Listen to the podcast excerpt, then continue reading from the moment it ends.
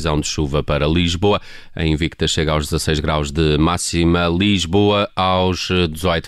Agora, nas manhãs 360, é tempo de direto ao assunto.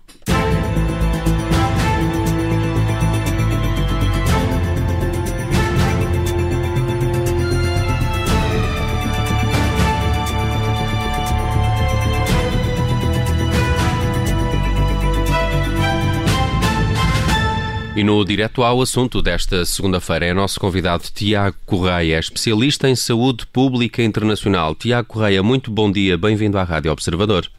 Muito bom dia, muito obrigado pelo convite. Vamos nos próximos minutos olhar esta evolução internacional da pandemia, sobretudo na Europa, numa entrevista que vai ser conduzida pela Carla Jorge de Carvalho e pelo Paulo Ferreira. Uh, Tiago Correia, bom dia, bem-vindo. Uh, Espanha declarou ontem o estado de emergência nacional até maio, com recolher obrigatório entre as 23 horas e as 6 uh, eh, da manhã. Também a Itália impôs novas medidas de restrição de circulação, encerrou, encerrou ou vai encerrar piscinas, cinemas, ginásios. A Irlanda e País de Gales e França também estão a ensaiar novos confinamentos. Enfim, parece um pouco um regresso ao, ao passado, a, a abril-maio. Isto quer dizer que, que a Europa se prepara para se fechar outra vez? Bom, uh, é, difícil antever o, que é, o que vai acontecer. Eu tenho estado a observar de forma muito atenta o comportamento um, dos vários países europeus logo no começo de agosto um, no período das férias. Estava muito curioso para tentar perceber como é que a situação iria evoluir com a mobilidade, com o aumento da mobilidade internacional das pessoas, a questão de, dos corredores aéreos, as férias, depois a questão de, do regresso à normalidade, para simplificar, e depois agora o início do outono e inverno. Eu direi que nós estamos, temos estado a caminhar progressivamente uh, num sentido de, de descontrolo das cadeias de transmissão e isso não é apenas num país, não, não, não, portanto, não, não é o falhanço de, de um governo em concreto. Uh, a verdade é que nós ainda não percebemos exatamente porque é que, adotando todas as medidas de proteção individual que sabemos que funciona, funcionam, um, nós não estamos a conseguir uh, equilibrar aqui a normalidade com a capacidade de manter uh, as pessoas na, nos seus trabalhos, no, no lazer, nas escolas.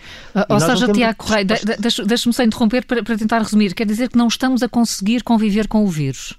nós não estamos a conseguir conviver com, com o vírus, essa, essa incapacidade não é um, apenas de um governo, portanto não pode ser imputada a um governo, estamos a encontrar isso em países muito diferentes, de, de, com diferentes graus de riqueza, com diferentes contextos políticos, com diferentes geografias. Um, eh, não, nós não temos uma resposta, cientificamente nós não conseguimos perceber porquê, porque estamos a fazer aquilo que, do ponto de vista de medidas de proteção sanitária, de, devíamos de estar a fazer. Um, e portanto eu direi que eu não quero aqui uh, vaticinar um, um, futuro inevitável, mas uh, digo, uh, estando a ler as coisas desde, desde o início de agosto, parece-me cada vez mais possível que Portugal talvez daqui a três semanas, um mês, esteja a tomar medidas que mais restritivas como outros países estão a tomar. Hum. Não estou aqui, não estou mesmo aqui a fazer futurologia, estou só a tentar enquadrar as tendências e Portugal mais ou menos tem estado a tomar as medidas com um mês de atraso, eh, de, de atraso no sentido de uh, as nossas cadeias de transmissão descontrolaram-se mais um mês depois de outros países e portanto nós estamos aqui com um mês de diferença hum. uh, e a minha expectativa, acho que aquilo que é possível que aconteça ou seja, não ficarei surpreendido se acontecer é daqui a um mês estarmos a tomar medidas mais restritivas. Como está a acontecer noutros países. Eh, o Tiago Correia diz que estuda, olha para aquilo que se passa noutros países desde agosto. Eh, há países na Europa, houve vários caminhos. A Suécia no início escolheu um caminho diferente, mas agora também parece estar já a impor alguma, eh, algumas regras mais rígidas. Consegue olhar para o mapa da Europa, para as medidas e para a evolução de, de, de, dos números em, em, cada país e perceber se há países que, apesar de de tudo estão a fazer melhor eh, ou em que as coisas estão a correr melhor do que outros? É assim, na Europa estamos a ter uma enorme dificuldade um, genericamente. Um, há um caso, há um caso exemplo uh, no meio disto tudo, que é o caso da República Checa, que no verão estava com as cadeias de transmissão quase a zero, uh, não havia casos, entrou nos corredores verdes de todos os países europeus. Portanto recebeu turistas de todo, provenientes de toda a Europa, quando, por exemplo, os países do sul da Europa, que eram, são destinos habituais de verão, estavam, uh, com, estavam fora de, de, do corredor de certos países e, portanto, a República Checa começou a receber muitos turistas de toda a parte. E agora vemos que é dos países mais descontrolados de toda a Europa. Portanto, isto também demonstra que, de facto, a mobilidade das pessoas, sem qualquer um, vigilância sanitária na entrada nas fronteiras, dá mau resultado. Isto, uh, aqui o meu ponto de comparação nem é com a Europa, o meu ponto de comparação é com a Austrália e a Nova Zelândia. Acho que são dois países em que nós devemos olhar com todas as diferenças e, portanto, há aqui medidas que nós nunca podemos adotar. Portanto, estamos a falar, falar de ilhas em primeiro lugar e, portanto, isso, isso faz toda a diferença. Mas uh, estes países nunca perderam um, a preocupação com as suas fronteiras. E não é necessariamente fechar as fronteiras, tem a ver com um controle das fronteiras, formas de controle sanitário, um pouco também como a Madeira e os Açores fizeram. Eu acho que enquanto nós tivermos as fronteiras abertas um, e um acesso, não só abertas, uh, o acesso indiscriminado, é muito, muito, muito difícil uh, o controle das cadeias de transmissão e fez-me alguma confusão na altura, quando na Europa a situação já estava toda descontrolada uh, no final de agosto e início de setembro, uh, fez-me confusão como é que em Portugal nós estávamos a assistir ao aumento de casos e a política do governo foi, literalmente, e continua a ser, e de forma deliberada, nós não vamos fazer nada em relação ao controlo na, na, na entrada de passageiros.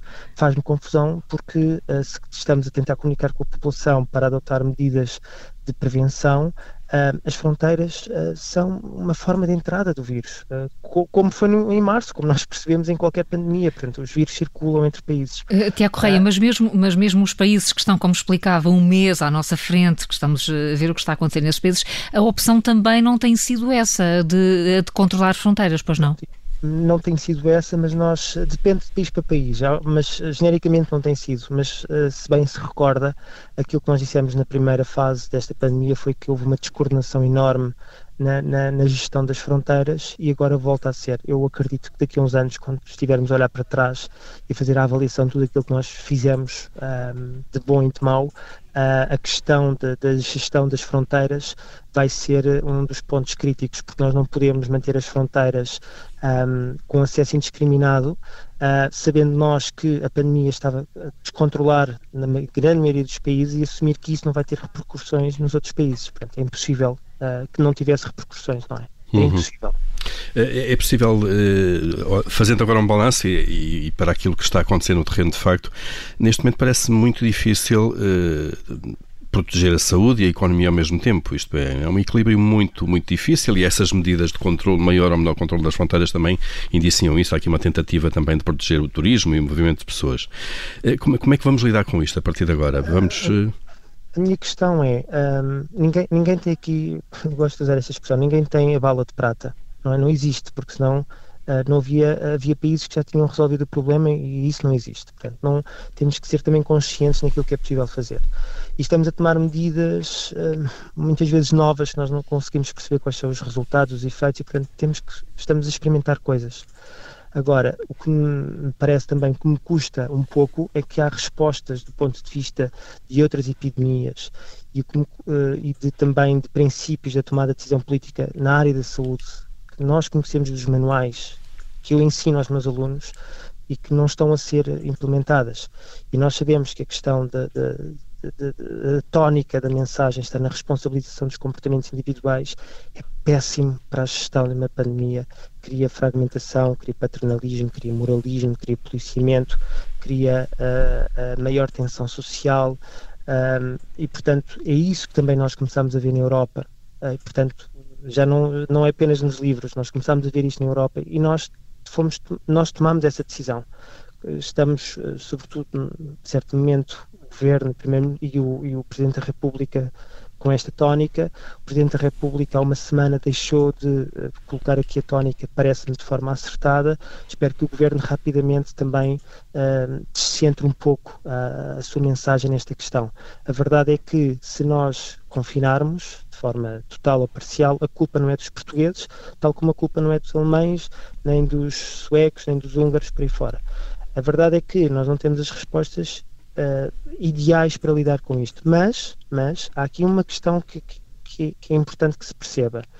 Um, este, este não uh, adesão uh, das pessoas a algumas medidas é perfeitamente natural devido ao descrédito que houve em relação ao vírus e também um, a questão de nós sabermos que o vírus não é muito um, prejudicial para pessoas, vamos agora para simplificar, saudáveis e novas.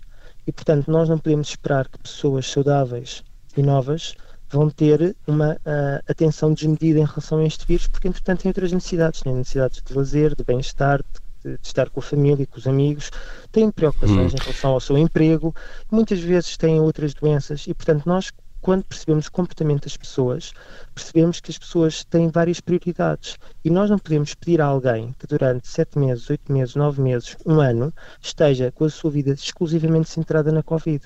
E, portanto, o que eu estou a tentar dizer, e é por aí, e isso, o instrumento político para tentar gerir isto, é a tal ideia dos mapas de risco epidemiológico e dos semáforos de risco epidemiológico que nós temos na Oceania, em que nos permitem, uh, em, em, diferentes momentos, em diferentes partes do território, permitir às pessoas a informação se podem ter mais uh, se podem estar mais relaxadas em relação à Covid e podem confraternizar mais, podem sociabilizar mais, podem estar mais tranquilas, podem fazer mais coisas. E momentos em que isto não é possível e que têm que dar mais atenção Uma, à de, Covid. Defende então que o caminho, em vez eh, de ser, em termos de comunicação e de mensagem, eh, tipo, a responsabilidade é vossa, a vossa das pessoas, acha que deve então ser feita uma análise mais fina, mais cirúrgica em termos geográficos? Nós temos que ajudar as pessoas a tomar decisões responsáveis. A questão é tão simples quanto esta. Não é dizer têm que fazer. É ajudar as pessoas a tomar decisões conscientes. E nós sabemos, este é um dos princípios essenciais nas políticas de saúde. É eu lhe digo, é isto, é por aqui que se começa a ensinar políticas de saúde.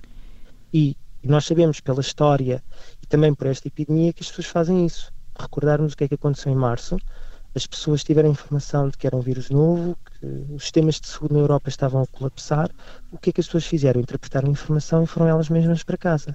Portanto, se nós formos capazes de dizer às pessoas, repare, a questão é que as pessoas no seu dia a dia, nós todos, quando saímos de casa, temos várias prioridades, temos que fazer várias coisas. Nós não temos uma noção de que o vírus esteja no meio de nós. Uh, e não está, pode não estar no meio de nós, e não é no Conselho de Ministros, e não é em conferências de imprensa, uh, que nos falam da transmissibilidade para o país e para grandes regiões, para cinco regiões, isso não me diz nada. Eu quero saber o que é que se passa, onde eu vou às compras, onde eu deixo os meus filhos na escola, uh, onde eu trabalho. Quero saber é qual é o risco de transmissibilidade aí. Quero saber se há descontrole aí ou não. E se eu tiver esta informação, eu vou, eu próprio vou adaptar os meus comportamentos e sei que há coisas que eu posso não fazer. Tiago Correia, e nessa lógica de entendermos o que está a acontecer, faz sentido impor o uso obrigatório da máscara na rua? Faz se houver evidência que a transmissão esteja a acontecer na rua. Ora, a informação, a única, a única informação que nos foi dada sobre isso, há cerca de 15 dias talvez, pela DGS, é que dois terços das transmissões estão a acontecer em contextos de famílias e de agregados de, de, de, de amigos. Portanto, se dois terços dos contágios estão a acontecer em espaços fechados, muitas vezes pode ser em restaurantes, em cafés, mas também pode ser na casa das pessoas, que as pessoas relaxam a máscara na rua uh, acaba, para mim, por ser uma discussão acessória no meio disto tudo. Se houvesse evidência de que a transmissão estava a acontecer na rua, muito bem. Uhum. Agora, não me parece, uh, lá está, não parece uh, uma medida adequada em função da informação que nos foi dada. É Há aqui um desajustamento. É contraditória a medida com a, com a informação prestada até é ineficaz, agora. É ineficaz. E eu não me esqueço, um, um, um exemplo que não me sai da cabeça um, no final, na última semana de agosto, uma reportagem feita em Madrid, quando as máscaras na rua começaram a ser obrigatórias, um, e uma senhora que tinha ficado contagiada com Covid, e ela dizia: Eu faço tudo, eu faço tudo e tenho Covid e não sei o que é que me aconteceu. É este tipo de frustração que nós vamos causar às pessoas, porque estamos a dizer às pessoas que é a máscara na rua que vai resolver o problema, e infelizmente, em nenhum país da Europa que já adotou esta medida, isso aconteceu. Portanto, nós temos que ser muito.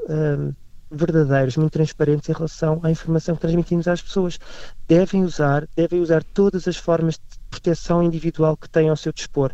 Agora, isso pode não resolver. É por isso que eu acho que se nós tivéssemos uma noção de um risco epidemiológico mais próximo da nossa vida cotidiana, as pessoas mais facilmente adotam comportamentos preventivos porque sentem o risco, é uma percepção de risco. Veem-no e, o exemplo das cores do semáforo ajuda-nos a isso, não é? Se, se virmos um vermelho, nós paramos. A ideia é essa: é que se as pessoas, quando vão ao café, veem que sabem que há um risco elevadíssimo, se calhar elas mesmas não vão ficar a tomar o café dentro do estabelecimento, vêm cá para fora, ou tomam em casa, ou qualquer coisa do género, percebe? E, portanto, Tiago Correia, e, ao, e, ao, mesmo tempo há, há mensagens que pergunto-se são de facto contraditórias ou como é que elas se podem justificar. Este fim de semana vimos o Autódromo de Portimão uh, cheio de assistência. No próximo fim de semana não vai ser permitida a circulação entre conselhos porque estamos no fim de semana de finados. Como, como, é que, como é que isto se explica à população? Não se explica. Não se explica à população. Volto a dizer, a única forma, uh, a única forma, o único argumento técnico que eu, que eu vejo para permitir uh, estas diferenças lá está, é um risco epidemiológico local diferente. Se eu tiver num, num, num conselho um risco epidemiológico baixo, não me faz confusão nenhuma que tecnicamente, com as devidas medidas de proteção, se permitam certos acontecimentos. Agora, não nos é dito nada sobre uh, o risco epidemiológico local. Aliás, o Governo, a decisão do Governo, o Ministério da Saúde tem sido, essa informação não vai ser dada porque se acredita que isso é mais prejudicial do que benéfico. Estigmatiza a expressão da Ministra da Saúde. Certo, mas a Ministra da Saúde não conseguiu fundamentar, não conseguiu fundamentar essa, essa, essa afirmação porque uh, um semáforo de risco epidemiológico não tem que ser para confinar pessoas. E, aliás, o Governo tomou medidas no território diferentes, recordando a situação de Lisboa, situação de, de Lisboa no verão, os conselhos e certas freguesias do Conselho de Lisboa estiveram com medidas mais restritivas do que E antes disso, o VAR? E antes disso, o VAR e agora, e agora temos três conselhos no Norte. Portanto, nós estamos a fazer isso, mas o meu problema é que nós estamos a fazer isso apenas pontualmente e em alguns contextos muito limitados. E isso tinha que ser feito numa base semanal ou quinzenal para todo o território. Uh, nós, Tiago, todos os conselhos tínhamos de ter. Mas, mas esses dados existem. Diga, diga. Uh, uh, mas uh, no momento em que nós estamos com um descontrolo genérico da pandemia, um acontecimento como o de Portimão não devia ter acontecido em qualquer circunstância. Porquê? Porque quem foi a Portimão não são necessariamente as pessoas de Portimão. Nós vimos pessoas do país inteiro irem para Portimão, muitas delas em transportes coletivos, em transportes coletivos. E, portanto, depois vai ser impossível identificar cadeias de transmissão porque as pessoas não vieram todas da mesma zona e não são todas de Portimão.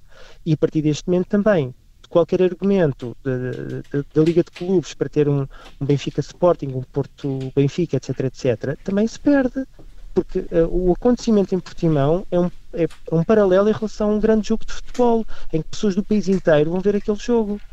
E, portanto, para mim agora é muito difícil como é que tecnicamente se vai dizer que um jogo de larga escala não se pode realizar quando aquele acontecimento em Portimão aconteceu. Fica difícil eh, justificar, de facto, algumas medidas. Eh, Tiago Correia falou agora da necessidade de, haver uma afinação mais eh, regional ou local possível com a informação sobre a epidemia. Essa informação existe e, de facto, a DGS e o Ministério não, não querem divulgá-la ou mesmo para investigadores como o Tiago Correia é difícil ter acesso a ela? Não, eu não tenho acesso à informação e, e não tenho nenhuma informação que essa informação exista ou não exista, não sei. Uh, tenho dúvidas. Uh, qual, qual, é aqui o problema? Agora, que uh, dadas as dificuldades de, um, de, de, comunicar com as pessoas, dado o facto de sabermos que este, que este vírus tem uma enorme percentagem de assintomáticos, a última estimativa que foi feita é que 45% das pessoas que têm anticorpos para este vírus não sentiram nenhum sintoma. Portanto, quase metade das pessoas que tiveram o SARS-CoV-2 no seu organismo não sentiram sintomas. Portanto, é um vírus muito silencioso. Uh, portanto, o descrédito também está associado. O facto das pessoas estarem cansadíssimas. Não há outra forma de nós tentarmos gerir isto no nosso dia a dia, aquele peso entre economia e saúde pública, a não ser de adaptarmos, tornarmos as medidas proporcionais à escala local, porque se continuamos com mensagens genéricas, ou das uma, ou acontece um, um acontecimento inesperado que causa medo, pânico coletivo, foi isso que nós tivemos em março, ou se isso não acontecer, as pessoas não vão, vão se continuar a comportar como estão a comportar agora e e também quero retirar aquela tónica de que nós é que somos uns, uns irresponsáveis. Na Europa inteira, mesmo no Norte da Europa, os países que nós consideramos mais organizados, etc, etc, as pessoas estão a ter os comportamentos que nós estamos a ter. Portanto, não há aqui nada de sermos os portugueses e os latinos do sul da Europa, isso não existe. Portanto, no norte da Europa estamos a assistir exatamente à mesma dificuldade de comunicação com as pessoas.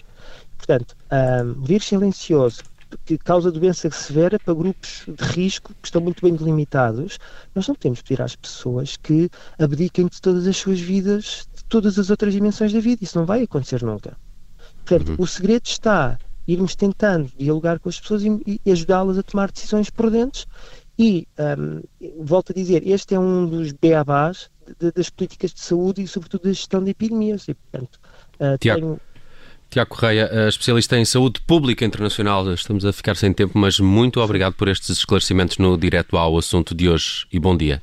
Muito obrigado, um bom dia para vocês.